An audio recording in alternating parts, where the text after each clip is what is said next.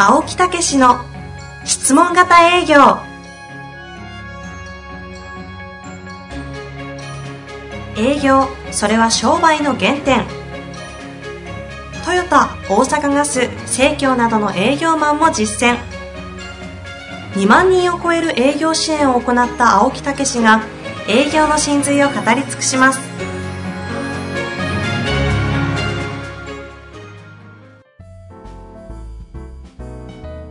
こんにちは、遠藤和樹です。青木武の質問型営業。青木先生、よろしくお願いいたします。はい、よろしくお願いいたします。さあ、今日も始まりましたが、そうなんですよ。今日はね、ゲスト、ゲスト。いきなりゲスですかトよ。いつものヨタ話なく、ゲストですね。まあ今日はね、早速ご紹介しましょうか。はい。えー今日、えーお越しいただきましたのは、グロッサム株式会社の取締役の小室さんにお越しいただきました。小室さん、よろしくお願いいたします。よろしくお願いします。小室と申します。小室さん、ありがとうございます。小室さんってゲスト初めてでしたっけ？初めてです。あ、初めてか。なんかね、仲ええのにね、ありがとうございます。本当ですよね、よくよく知ってるんですが、今回、はい、出三人、三人とも知ってるの、二人知ってくれてるもんね。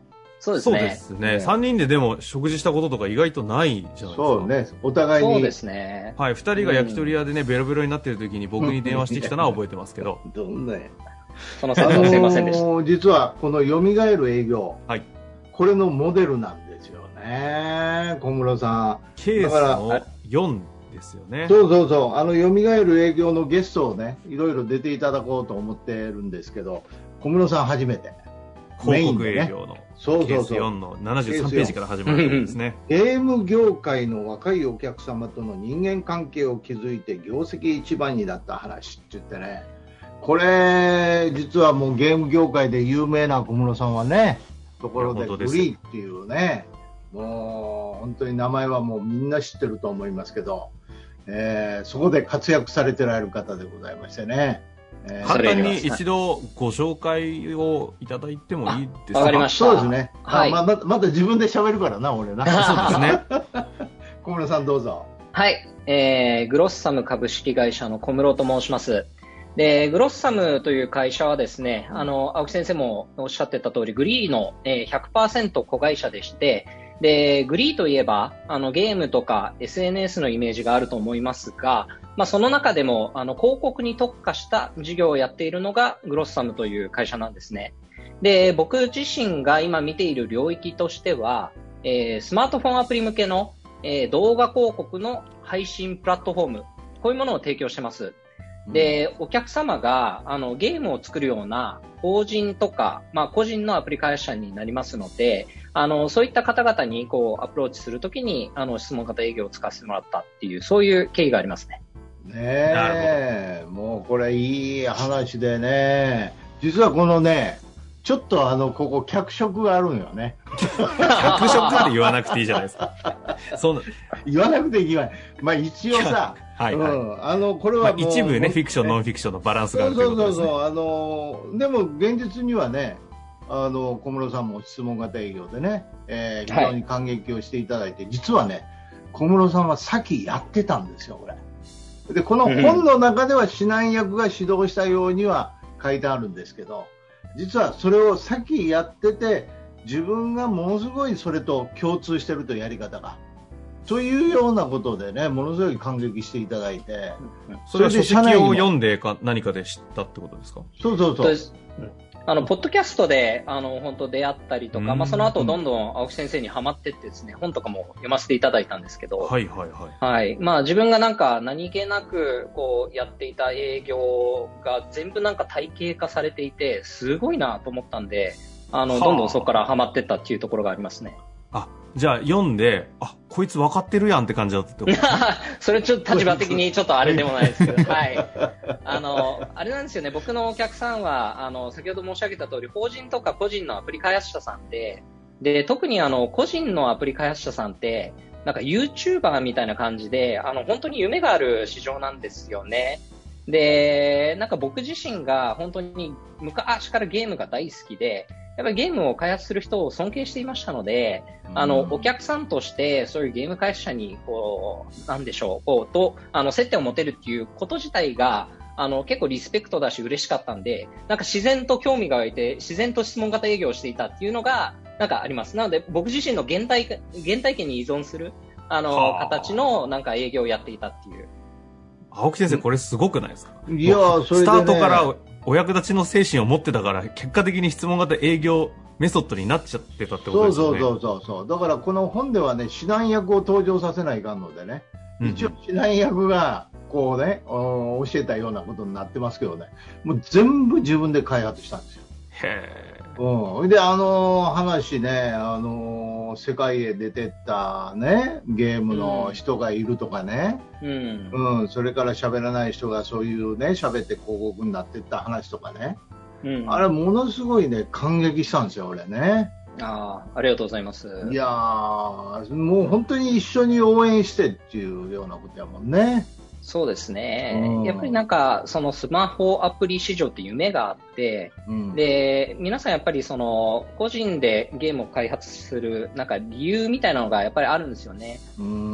もともとやっぱり大きなゲーム開発会社で、こう、超大作を作る、あのーまあ、あのなんか一部の、えーパートになってた人たちだったりするんですけど、うんなんか自分自身のアプリを作って、こう、世界に配信したいとか、まあ、自分のアプリでなんかお金を稼ぎたいみたいな、こう、夢がある中で、こう、個人の、あのーアプリ会社、本当に社会人を捨ててですね、あのサバンナに飛び込むってみんな言ってますけど、あの、そんな感じで飛び込むんで、はい、なんかそういう人たちをね、支えられればいいなと思ってやってますけど。いやだからまずさあのこの業界ゲーム業界でこの質問型営業をね若い人たちじゃないですか。もうね。私あのほらあそこの東京のどこやったっけ？あれ行った時事務所。ああ、はい、あの、六本木も来ていただいいやたし。そうそう、はい。ヒルズに事務所がね、あってね、青木先生、そわそわしてそうですね。それネクタイしていったよ そしたらさ T シャツとジーパンだらけのとこに。なな夏やから、まあ、む一応ジャケット着てネクタイしてやったような思い出が。あるほんならみんな短パンに T シャツやん。短パンですよね。そっか。短パンに T シャツそうですね。ちょっと俺だけ浮いてんね 逆にね。んいやもう驚いたわ本当に、うん。えそうすると、小室さんのそのビジネスのゲームを制作する方々のお付き合いというのは、彼らはこう、夢を持ってゲームを作ります。で、それ自体がプロダクトとして成功することもありますけど、そこに広告がしっかりつくことで、彼らの制作に対する収益源にもなるっていうことで、彼らのある種のこう、間接的な応援者みたいな立ち位置になるってことですか？まさにそうですね。あの、やっぱりアプリでお金をこう稼がないと、あの、次のアプリが作れないので、うんうん。まあ、その手段として、そのアプリの中に、えー、まあ、広告の枠を作って、まあ、例えるなら、そのテレビでいう、なんか CM 枠とか、スポンサー枠みたいなのを作るわけですよ。で、やっぱりそこ、その広告枠を使って、たくさんアプリを遊んで、たくさんその広告枠を見てもらうことで、広告主からお金をもらうっていう、そういうビジネスモデルなんですよね。で、そのプラットフォームを提供して、あの、まあ、アプリ開発者が、あの、自分のアプリでお金を稼ぐっていうところをサポートする。なんかそういうことをやってます。まあまあそれは分かってるけどさ、ん。ね。でも やっぱりメインはアプリやからさあの、はい。こうやあの開開発したゲームでね。うん。やっぱりそこを認めてもらえたら素直に話を聞くけどね。最初からそのお金になりますからみたいなこと言われてもねそうななんかなかですよね。うんはい。あまあ、そうですね。なので、その、個人なので、まあ、基本的にはセールスマンが苦手なんですようね。ん。で、やっぱりなんかビジネスマンではないので、アプリ開発者って。あの、なので、あの、営業とか基本的にこう、受けたくないみたいな。メールうんも、こう、人によっては全然返さないとか。だまあ、そういう人になんか営業をするとなると、やっぱりなんか普通の営業スキルでは、まあ、ダメなんですよね、改めて思うと。うん。うんだから、あの結局さ、そういう若いお客さんは若い人たちでしょ、それでそそうですねれそこへ行く営業も若い人じゃたちじゃないですか。そうですね。ねえうん、だからそういうふうに考えると、ほんで場所がほらヒルズとかああいうところの人たちやからさ、うん、なんか今風の営業みたいなさ考えがあるわけですよ。で割と質問型営業ってみんな困ってさ、あのこうみんな来てくれるんだけど、割とベタな営業なんですよね、みんな。うんうん。うん、もう今までの業界としてやってこう割とこう行き詰まってるとかね、うん。うん、だからそのゲーム業界っていうのは意外にね、うん、もう私なんかもこう非常にこうどういうの？あそうなんやって新たなるこう視点がこうできたようなところあるんですよね。ああ、なるほどですね。うん、まあなんか、あの、先ほど例に出した YouTuber とかもそうなんですけど、結構その個人がこう自分でこう発信して、あの、有名になったり、ヒーローになったり、まあお金を稼いだりする時代においては、まあ B2B に近いんですけど、なんか B2C というか、みたいな側面があって、うんうん B2C の営業の要素もやっぱりあるんですよね。うん。なので、あの、青木先生の本にも書いていただいたんですが、やっぱええ。り夢を、夢を持った、こう、一ゲームクリエイターとして、なんかリスペクトした上で、うん。まあその夢を支えるパートナーであるっていう姿勢が、こう、伝わらないといけないので、なんかビジネスライフというよりかは、本当パートナーですよね。うん。でも伝わらないとって言ってもね意外とこうね視点がそういう視点を持っていくっていうのは難しくってね、うんうん。うん、やっぱりそういうことを相手を本当に今言うリスペクトできてなかったらさ、うん。できないよね意外にね。そうなんですよね。なので、うん。なんか僕、僕自身は、やっぱりなんか、本当にちっちゃい頃から話すと、もう本当に、何歳だろうな、本当、4、5歳ぐらいからゲーム、家庭用ゲーム、ね。もうずっと買ってきているゲーム好きで、やっぱりなんかそういう原体験があるから自然にできたんですけど、じゃあ実際なんか自分で会社やったりとか、このサービスでこう、やっぱ部下ができた時に、この感覚を伝えることができ、できなくてですね。ああなぜなら僕の原体験によるものだから、うんうん同じような体験してないと難しいんじゃないかって思ってたんですよね。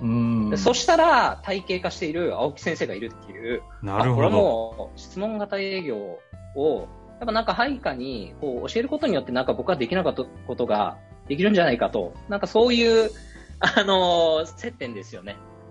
そうそう実際に質問型営業というこのメソッドを通して、そうそういった方々にこうい,、まあ、いわゆる営業の育成ですよね。そうですね。そうそうそう。できるようになってったもんなんです企よ業企業へまず入れてもらったんですよね。自分のところに。そうですね。なので、あの、本当に、社内教育に取り入れまして、うん。あの、それで青木先生に六本木ヒルズに来てもらったっていう、さっきの話につながる。それあの、短パンの子たちにいきなりスーツでガチガチのおじさん来たらなんか、え？みたいになんないんですか？いやいや俺はもう誰とでも親しくなるから。スーツ脱いだ。うん全然パンツ一丁や。何を言うてんねんら落語はしていただきましたよね。落語したかまあ、みんな、ラジオ聞いてないとびっくりしますよね。そうですよね。そう。いやーほんでもそのさっきのさなかなかこう自分はできたけど伝わらないっていうね。その辺ってどうどういう感覚なの？あーこれがもう、その通りなんですけど、うん。やっぱりなんか、あの、自然発生した僕の気持ちなので、アプリ開発者に対するリリスペクトは、僕の原体験から出てるので、まあなんかリスペクトししろって言ってもできないじゃないですか。もうそれこそさ湧き上がってくるものですよね。そうですよね。うん。なので、なんか営業手法は教えることはできたりするんですけど、うん。実際に本当にその人がお役立ちの精神を持って、うん。なんか身を粉にしてやるかどうかって本当に人間の相性次第なところがあって、うんまあなんか再現性がなかなかね、こうなかった。そうそうそう。だからわ湧き上がってきたらさ相性が合うからね。そうですね。で、うん、だから質問型営業を教えられるけどお役立ちを教えられないみたいなところよね。そうですね。ね。質問、うん。質問を教えられるけどっていうような感じよな。今の小室さんのその営業を育てるところの原体験から自分が湧き上がってきたからできたけど、それを育成できないっていう話ってむちゃくちゃ納得感あるんですけど、結果的にどどうなんですか？育っていってるんですか？あ、そうですね。そういう意味では、あの、本当に僕の立ち上げたサービスがあるんですが、まあ、そのサービスの営業の一番弟子みたいなメンバーがいるんですね。はいはいはいまあ、池田くんっていう子なんですけどん、まあ、その子は、ん？あの、あ私は会ったことあります？多名前が分ね、あ、ないか。出たよ会ったことないかもしれないい。なか名前出したこと中野で。飲んだ化け物じゃないですね。あ また違います。あ違いますねはい。彼とは違います。はい。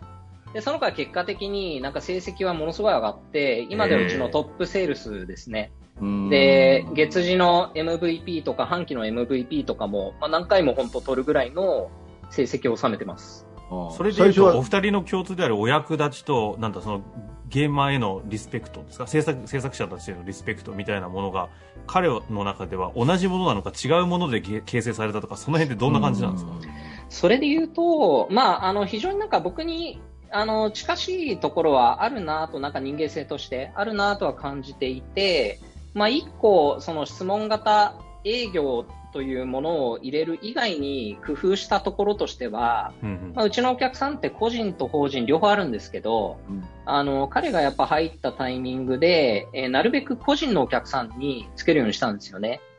で、そっちの方が、やっぱりなんか夢を持っているあの人たちにこう直接触れることができるというか、結構法人だとビジネスライクになるんですけど、個人だと急にやっぱり夢の話になるんですよね。で、そこに触れてもらうことで、まあ彼の気持ちが揺れ動くといいなと思って、まあそういう個人のアプリ会社にこう送り込むみたいなことはやってました。あ結果的に見ていて何をこう彼のが持ったとか何が変わった感じがするんですか？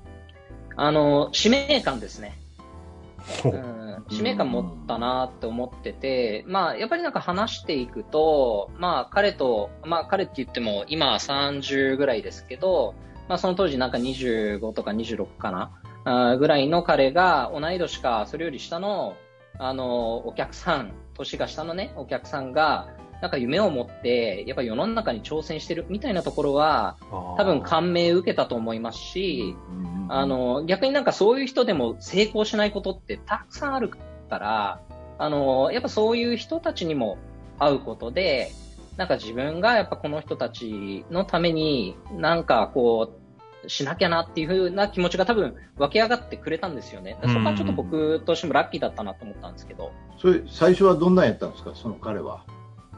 最初は、ま、まあでも本当にこの業界未経験だったんで、本当右も左もわからんと。で、まあ営業だけはやってたんで、あただなんか後々聞いたら結構ゴリゴリスタイルの営業もね、なんかやってたって聞いたんですけど、完全に僕のサービスにおいては、あの、質問型営業に切り替えてくれて、うん、あの、まあ、その部分は変わったと思いますね。ああ。いやいや、ほんでもね、こういう業界でもね、もうだから結局、ねうん、もうどんなところでも、特に今からの時代はもう本当いるんじゃないかなと思いますよね。うんうん、そうですね。うん。なので、彼が、あのー、本当に見たお客さんって、あのー、なんでしょう。まあ、当時、アプリ開発者でこう二人組の若い子がいたんですよ。うん、で事務所も持ってなくってで、それこそ川崎駅のエクセルシオールで、あの、打ち合わせをするみたいな、本当事務所ないからそんな感じなんですよね。で、いろいろなんかアプリについて話すんですけど、今となっては彼らは法人化してですね、で、中指コーポレーションっていう名前でなんか10人弱ぐらい人を抱えて、アプリ開発している。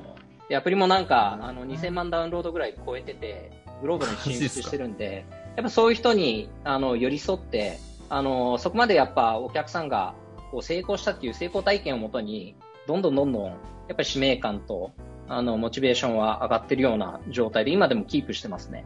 へえ、なんか広告代理店と言いながら、ちょっとこう、YouTube で言うなら、ウーム的な感じの、こう、プロダクション的な要素もあるようなポジションなんですね。おっしゃる通りで、あの、ウームさん僕尊敬してるんですけど、やっぱり、こうこうどれだけ個人をこうエンパワーメントできるかっていうあのところはあの綴るものがあると思ってます、まあ、でもコンサルタントでもね昔からあるね。やっぱりその企業を一緒に育てていくっていうね、まあ、そういうスタンスやもんね。うん。えー、いやいやいやいや、ほんで、あれ小室さん自身もね、ずいぶん応援して、すごい人になったところあるじゃないですか。いや、まあ、あの、おかげさまでというか、あの、ね、今自分がやってるサービスは、あの、うん、まあ、今でこそ結構、その競合さんも多いんですけど、あの、当時はやっぱり、こう、アプリ開発者において、やっぱり個人のアプリ開発者を、こう、多く、えー、まあ、提携しているという意味では、うちが本当にナンバーワンで、うん、あの、ずっとやってきてますね。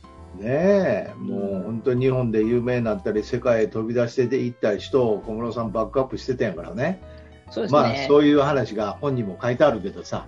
ねえ、ね、すごいよね。はい、うんいや、面白いですね。ちょっと小室さんに関しては、なんか長年この苦労してるところも含めて見て立ち上がってってるんで、ちょっとなんか 感動的ですが、あの、次回ももう一回だけお付き合いいただけるということですので、はいえー、今度はあの小室さん的な観点に立ったその営業というものを客観的にね、さらにベタで、はい、ね、お話をしましょう、はい、青木先生と同じ視座で話していただくということですので、楽しみにしております。恐れ多いです。はい。まあ、というわけで、今日のところは前半ということで、はい。一旦終わりたいと思います。えー、グロッサム株式会社の取締役小室さんにお越しいただきました。小室さん、ありがとうございました。ありがとうございました。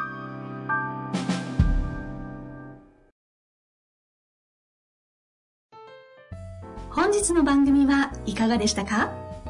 番組では青木武氏への質問を受け付けております。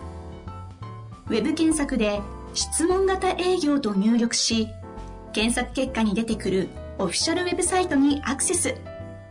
その中のポッドキャストのバナーから質問フォームにご入力ください。たくさんのご応募お待ちしております。